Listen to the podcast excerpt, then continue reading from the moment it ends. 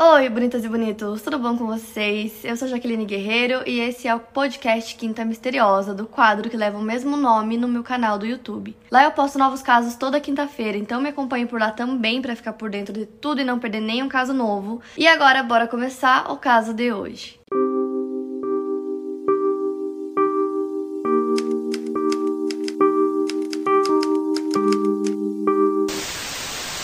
Caso que eu escolhi para vocês hoje envolve duas pessoas e é um caso muito doido, então para conseguir explicar bem para vocês, eu vou falar um pouquinho sobre cada um primeiro, para vocês entenderem todo o contexto dessa história. Então, primeiro temos o Thomas J. Young, chamavam ele de Tom, e ele morava em uma cidade chamada Silver Plum, que fica no estado de Colorado, nos Estados Unidos. Essa cidade é bem pequenininha, naquele estilo todo mundo se conhece, ela é toda cercada por montanhas, a população de lá era de menos de 200 pessoas, para vocês terem uma noção como realmente era uma cidade muito pequena, não tinha nem 200 pessoas morando lá. Uma cidade mais turística, então as pessoas passavam por lá e tal. É, cidadezinha bem pequenininha mesmo. E não tem muitas informações sobre a vida do Tom. É, o que se sabe é que ele morava sozinho com o seu cachorro e ele tinha uma livraria lá na cidade. E aí, no dia 7 de setembro de 1987, o Tom tinha 47 anos nessa época. Ele disse para os amigos dele, né, pra galera que morava ali perto, que ele ia fazer uma viagem pra Europa, que ele queria passar um tempo lá e ele ia levar o cachorro dele, que se chamava Gus. Então os dois iriam pra Europa passar uns dias lá e aí, beleza, foi isso que ele disse.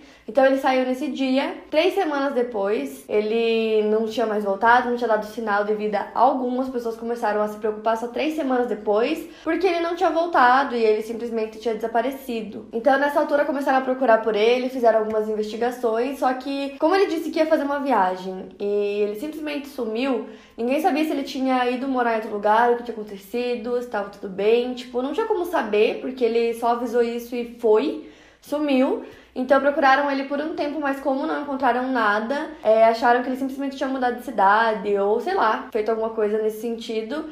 Depois de um tempo pararam de procurar e encerraram o caso porque simplesmente não tinha pistas, não tinha nada é, que pudesse levar ao paradeiro dele. Então encerraram as buscas. E aí, nove meses depois do desaparecimento do Tom, um homem chamado Keith Reinhardt, ele trabalhava para o jornal Herald em Chicago, Illinois. Ele tinha um amigo chamado Ted Parker que tinha um café chamado KP que ficava em Silver Plum, na cidadezinha. E os dois eram amigos de infância e costumavam sempre conversar sobre a vida e tal. E aí o Ted sempre comentava como era a vida em Silver Plum, que era tudo muito tranquilo, é, lá, né, com as montanhas e tal, cidadezinha pequena. Completamente diferente de Chicago, então era um ritmo bem mais lento, bem mais tranquilo. E aí isso de alguma forma acabou chamando a atenção do Keith. E aí acabou tendo uma ideia. Ele conversou com a esposa dele, a Caroline. Ele disse que ele teve essa ideia de ir para Silver Plum ficar um tempo lá, porque ele tinha alguns sonhos, algumas metas que ele queria cumprir. Antes de completar 50 anos, ele estava prestes a completar 50 anos. E aí ele teve essa ideia louca de ir morar lá na cidadezinha. Ela não gostou muito no começo, relutou um pouco. Mas aí ele disse que se ele gostasse de morar lá, ela, né, a esposa dele e os filhos podiam mudar para lá também. E aí, enfim, de alguma forma ele conseguiu convencer a esposa dele, e aí ele foi. Ele pediu três meses de folga no jornal que ele trabalhava e foi passar um tempo lá em Silver Plum. E esses sonhos, esses objetivos que ele tinha eram basicamente assim: primeiro, ele queria superar o medo de altura, porque lá tinham muitas montanhas, então, além disso, ele queria aprender a escalar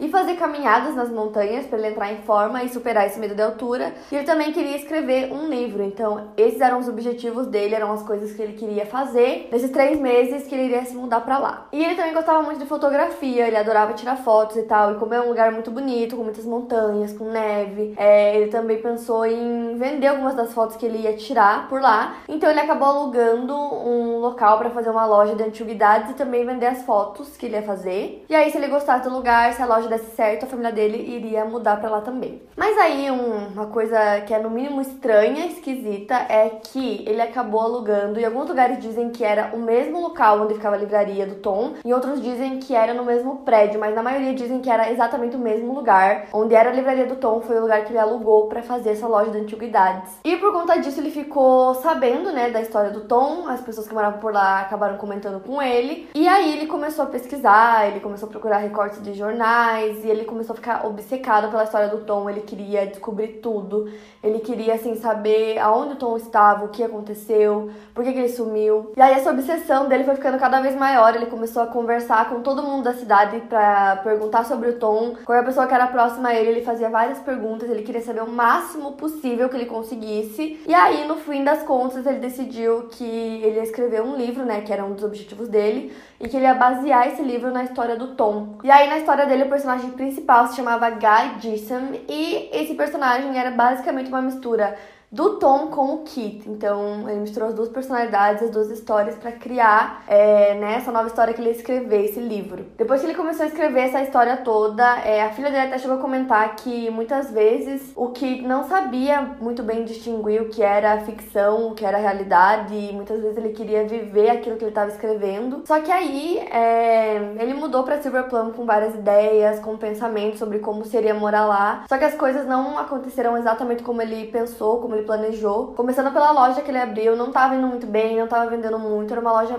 pequena, sobre antiguidades, então é uma coisa que, pensando assim, numa cidade bem pequena, com 200 pessoas, é realmente uma loja que não venderia muito. E além disso, depois que ele começou a escrever o livro dele, a inspiração dele foi meio que se perdendo, ele começou a ter um bloqueio criativo, não conseguia sair do mesmo lugar. Então o Kit começou a ficar meio desiludido, porque ele tinha imaginado uma coisa e tudo que ele imaginou, assim, não era exatamente o que estava acontecendo. Mas apesar disso, ele adorava ficar caminhando pelas montanhas, era uma coisa que ele costumava fazer bastante, assim, desde que ele se mudou para lá. Até que no dia 31 de julho de 1988, caçadores locais que estavam ali é, andando pelas montanhas, aproximadamente uma hora a pé de Silver Plum, acabaram encontrando um esqueleto apoiado em uma árvore. Não muito longe havia uma mochila, uma pistola e os restos esqueléticos de um cachorro também. A polícia foi chamada e eles descobriram que que aquele esqueleto era do Tom Young e do seu cachorro Gus. Ambos estavam com um tiro na cabeça. E com isso, a polícia acabou descobrindo outras coisas. Um, alguns dias antes do Tom desaparecer, ele havia comprado uma arma. E no caso, ele tinha comprado essa arma quatro dias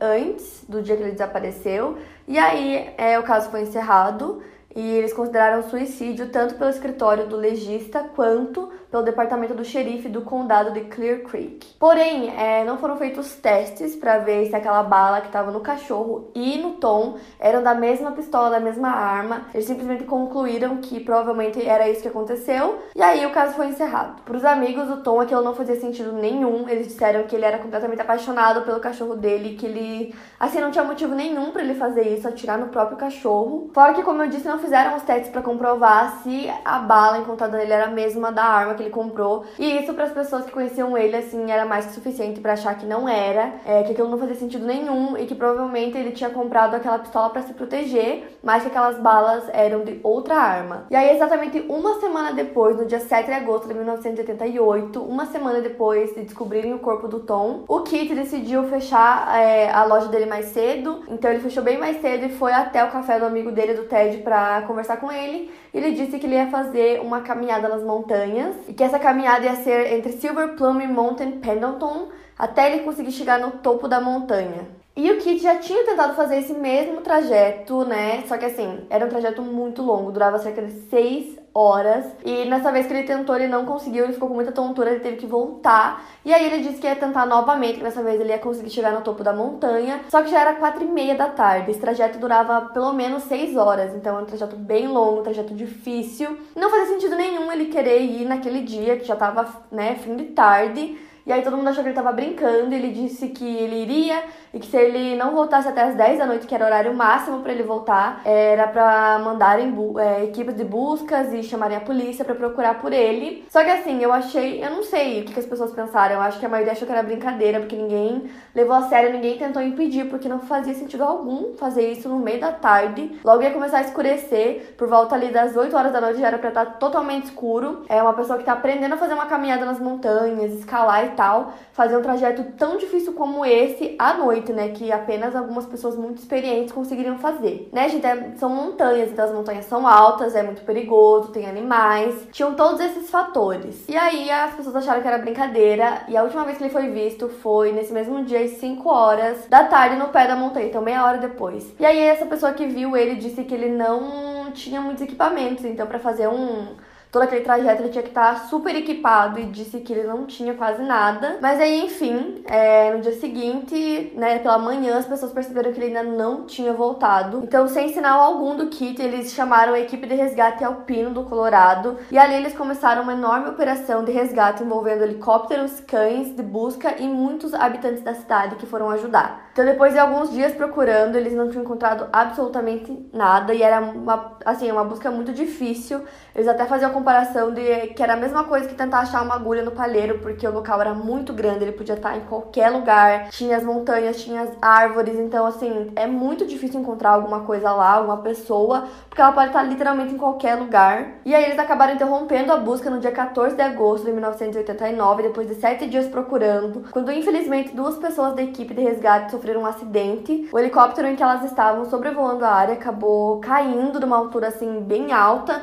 Então, das duas pessoas que estavam dentro do helicóptero, só uma sobreviveu ao impacto. E aí eles decidiram parar com a busca, porque era uma busca muito difícil. É, assim, como eu disse, podia estar em qualquer lugar, e aí com a morte de uma pessoa ficou tudo muito complicado, eles decidiram parar por ali. E toda a família do Kit ficou muito chocada, porque isso de simplesmente sair para uma montanha, uma coisa super arriscada, sozinho, não era uma coisa que ele costumava fazer, então todo mundo ficou muito chocado e, né, esperando que ele aparecesse, que ele estivesse bem. Porém, o tempo foi passando, se passaram 30 anos e o Kit não apareceu, não acharam nada, tipo, nada, assim, nem algum objeto dele, alguma coisa, não foi encontrado nada até hoje. Então agora a gente vai entrar em algumas teorias que foram criadas nesse caso para tentar explicar o que aconteceu com cada um deles ou o que pode ter acontecido com eles. Porque assim, dois homens que não se conheciam, que não tinham nada a ver um com o outro, desapareceram assim nas mesmas circunstâncias, é, cerca de um ano de diferença um do outro, e ninguém consegue explicar o porquê, como, o que aconteceu. E também tem a questão que o Kit nunca foi encontrado. Então, para a primeira teoria, é, quando começaram a investigar o caso, eles encontraram na casa do Kit, do lado do computador dele tinha um artigo de jornal sobre o Tom Young e no computador começaram a investigar e acharam o manuscrito do romance que ele estava escrevendo. E tinha uma passagem sobre um homem chamado Guy Gibson, que, como eu falei, era o personagem principal. E essa foi a última coisa que ele escreveu é, da história dele. Então dizia assim: Guy Gibson vestiu umas botas de caminhada e vestiu uma camisa de flanela pesada. Ele entendeu tudo agora, todas as suas motivações. Guy fechou a porta e depois se afastou em direção às exuberantes florestas do Colorado. Então, com essa última frase que ele escreveu do livro, as pessoas começaram a se perguntar se quem sabe não era uma pista é, de algo que ele estava prestes a fazer, ou quem sabe ele quis desaparecer.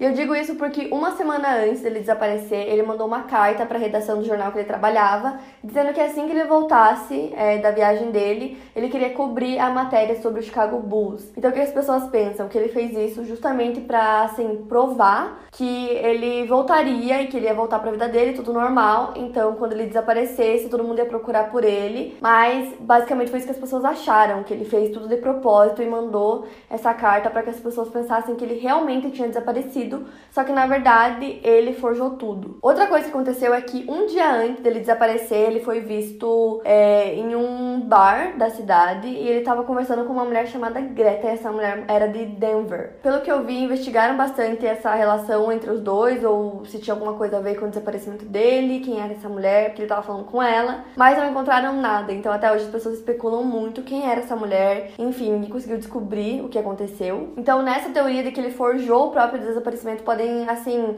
ser várias coisas. Pode ser que ele realmente tenha forjado tudo e que ele, sei lá, é, entrou na floresta e imaginou que iam buscar por ele, então ele ia ficar lá esperando, aquilo ia ir pros jornais. Quem sabe ele conseguiria atrair um pouco de mídia e atenção para ele, um pouco de publicidade pro livro que ele estava escrevendo, talvez. E pode ser também que ele tenha acabado se machucando lá no meio das montanhas, ou que um animal tenha atacado ele, que ele tenha caído, se machucado. Assim, as né? Opções são infinitas sobre o que poderia ter acontecido com ele. E tem outra possibilidade também, dentro dessa teoria ainda, que para mim faz muito sentido se a gente acreditar que essa teoria é a teoria real. É porque, assim, como eu disse, a última pessoa que viu ele foi por volta das 5 horas. Ele tava no pé da montanha. Então, e ele não tinha os equipamentos, né, para poder fazer todo aquele trajeto que ele queria. Então, uma possibilidade é que, na verdade, ele nunca chegou a começar esse trajeto. Ele simplesmente foi para outro lugar e ficou escondido por um tempo, porque ele queria que procurassem por ele, que falassem sobre ele, e depois ele aparecer Só que aí aconteceu aquele incidente do helicóptero, então uma pessoa faleceu procurando por ele. E depois que ele viu que isso aconteceu, ele decidiu não voltar mais, porque assim tudo aquilo teria custado a vida de uma pessoa. Essa teoria ficou bem famosa, assim, as pessoas falaram bastante sobre essa teoria dele ter forjado tudo, já que ele estava tão obcecado pela história do Tom, então por que que ele ia fazer, sabe? Ia lá justamente no lugar onde o Tom foi encontrado, sozinho, enfim. Tipo, para as pessoas fazia muito sentido essa teoria, tanto que a esposa dele, a Carolyn, discordou